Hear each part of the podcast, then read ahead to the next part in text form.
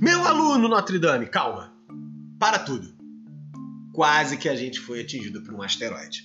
Isso mesmo, um asteroide passa raspando pela Terra e bate recorde de aproximação com o nosso planeta. Do tamanho de um carro SUV, isso, aqueles carros maiores um pouquinho, parecendo com uma picape, né? O asteroide, apelidado de 2020 QG, passou a menos de 3 mil quilômetros da Terra no último sábado, segundo a NASA. A NASA, né, a Agência Nacional Norte-Americana, tem como uma de suas missões monitorar os famosos NEARs, ou Near Earth Asteroids, asteroides próximos à Terra. O objetivo é descobrir com antecedência se alguma dessas rochas espaciais está em uma trajetória de colisão com o planeta azul. Isso mesmo, o nosso planeta Terra.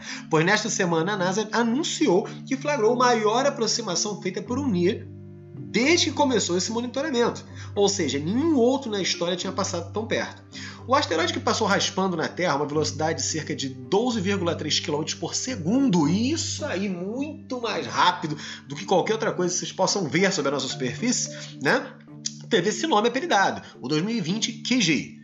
No domingo passado, dia 16 do 8, a 1 e 8, no horário de Brasília, a rocha ficou a apenas 2.950 quilômetros da superfície terrestre, sobre o sul do Oceano Índico. Segundo o comunicado emitido pela NASA em seu site, o asteroide bateu o recorde de aproximação, coisa que nenhum outro NIR tinha sido pelo menos registrado pela própria companhia. A NASA só notou o asteroide quando ele já passava perto de nós, mas para acalmar aqueles que temem uma possível colisão, e é claro, não conseguirem fazer a nossa prova do Enem em janeiro, a agência informou que o asteroide tem entre 3 e 6 metros de comprimento, sendo de um tamanho aproximado, como já falei antes, de uma SUV, um carro basicamente mais popular.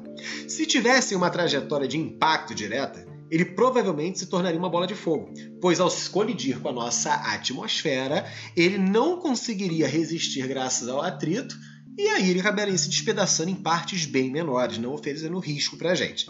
Em outras palavras, se batesse na Terra, o 2020 Kiji não provocaria uma explosão, como a que acelerou a extinção dos dinossauros.